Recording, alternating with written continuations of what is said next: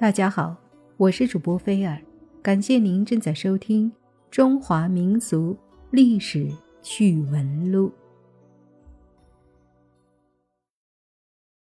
工作了一辈子，辛苦了一辈子，退休是我们所有人都会经历的一件事情。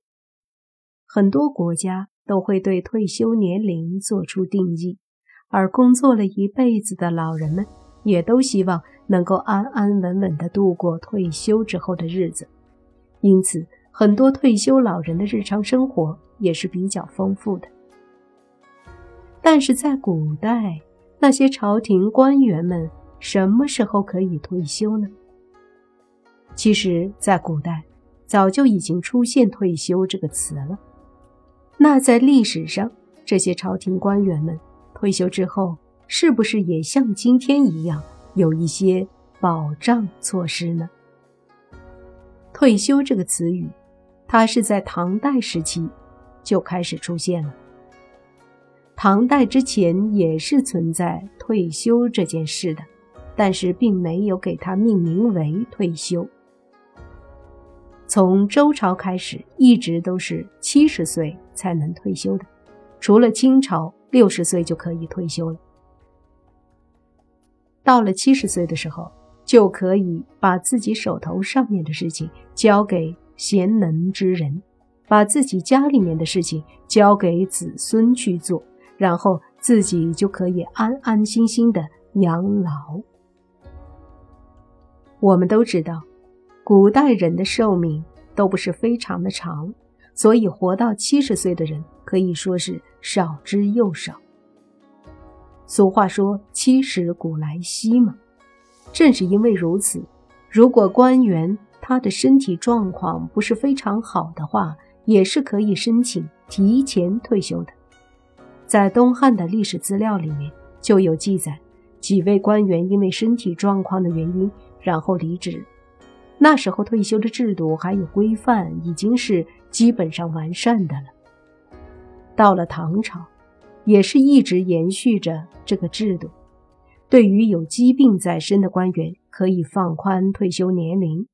明朝的时候就做了一些调整，朱元璋对于个别人、个别部门的退休年龄稍有改变，比如军队里面的人，他们常年打仗，身体的毛病会比较多，因此也允许他们提前退休。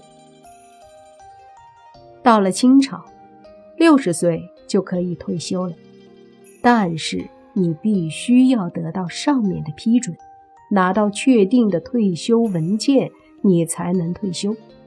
如果拿不到文件，你可能到死了也不能退休。虽然有着明文规定退休时间，但是只要皇帝不允许，你也不能退休。在古代。只要你做官了，那么你的身体就是属于国家的了。所以，就算你生病，只要皇帝不允许，你就不能休假，就不能退休。